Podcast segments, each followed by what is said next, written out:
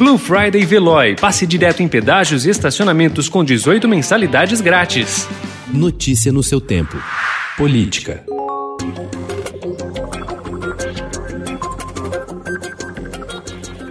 Dois anos após uma eleição geral marcada pelo discurso antissistema, que elegeu não apenas o presidente Jair Bolsonaro, mas fez surgir um movimento de extrema-direita também nos estados e no Congresso Nacional, as eleições municipais de ontem indicaram que esse movimento arrefeceu-se. Além de eleger ou levar para o segundo turno mais representantes de centro do que dos extremos, ao menos nas capitais, o resultado de uma votação em tempo de pandemia ainda revelou uma preferência por nomes conhecidos, da chamada política política profissional.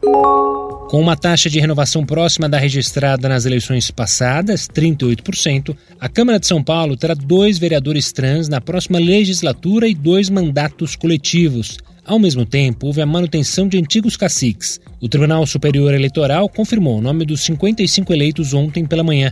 PT e PSDB perderam vagas, mas continuam sendo as maiores bancadas, com oito vereadores cada. O PSOL foi o partido que mais cresceu, partindo dos dois assentos atuais para seis vereadores eleitos. O total de mulheres eleitas para a Câmara de São Paulo nessas eleições bateu recorde. De acordo com dados oficializados ontem pelo Tribunal Superior Eleitoral, os paulistanos elegeram 13 candidatas. Duas delas estão entre 10 mulheres mais votadas, sendo uma trans, Érica Hilton, do PSOL. O presidente do Tribunal Superior Eleitoral, Luiz Roberto Barroso, disse ontem ver motivação política nos ataques virtuais sofridos pela Justiça Eleitoral no domingo, dia de votação do primeiro turno das eleições municipais, e apontou a ação de milícias digitais. Segundo ele, houve uma atuação articulada para tentar desacreditar as instituições do país. Barroso, no entanto, afirmou que os ataques foram neutralizados e não tiveram relação com atraso na divulgação dos resultados. E ao mesmo tempo que esses dados foram vazados, milícias digitais entraram imediatamente em ação tentando desacreditar o sistema.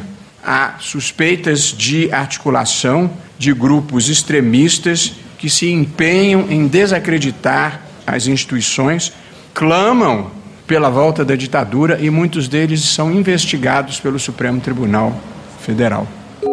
No dia seguinte à eleição, em que seus aliados tiveram um desempenho pífio, o presidente Jair Bolsonaro colocou em xeque mais uma vez a confiabilidade do sistema eleitoral brasileiro. A apoiadores, ele voltou a citar o uso do voto impresso, ao justificar que é preciso um sistema que não deixe dúvidas ou margem para suposições. Nós temos que ter um sistema de apuração que não deixe dúvidas. Né? É só isso.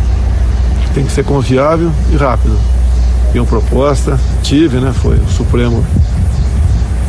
O Supremo disse que é inconstitucional o voto impresso. No dia seguinte à votação em primeiro turno, o prefeito Bruno Covas e o candidato do PSOL, Guilherme Boulos, investiram ontem na busca por apoios para o decorrer da campanha. Covas avança sobre parte dos apoiadores de Márcio França, que foi bem votado em bairros periféricos das zonas norte e leste. Já Boulos tem recebido endosso de petistas como Gilmar Tato, sexto colocado, e o ex-prefeito Fernando Haddad. O ex-presidente Luiz Inácio Lula da Silva deve ter um papel de coadjuvante na campanha. No primeiro debate do segundo turno, na CNN, Covas voltou a associar bolos ao radicalismo. Já o líder do MTST disse que o tucano fica incomodado ao falar do governador João Dória.